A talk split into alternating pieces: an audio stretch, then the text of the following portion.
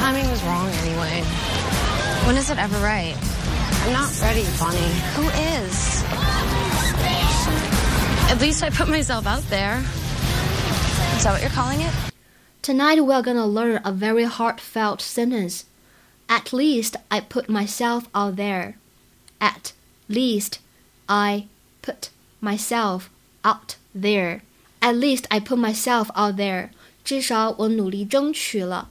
这句话当中呢，有一个表达大家可能不知道，叫做 put oneself out for somebody。它是一个口语的表达，言下之意呢，也就是说不能用于书面语当中，哎，不够正式。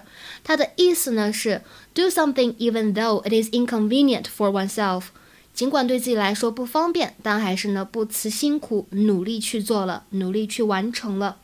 我们来看一下这句话：At least I put myself out there trying to give you the best of me.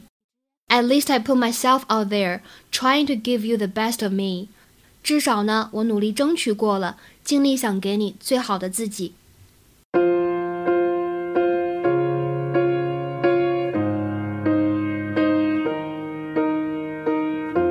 What would I do without your smart mouth? Drawing me in and you kicking me out.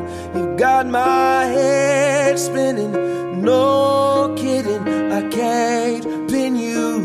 down. What's going on in that beautiful mind?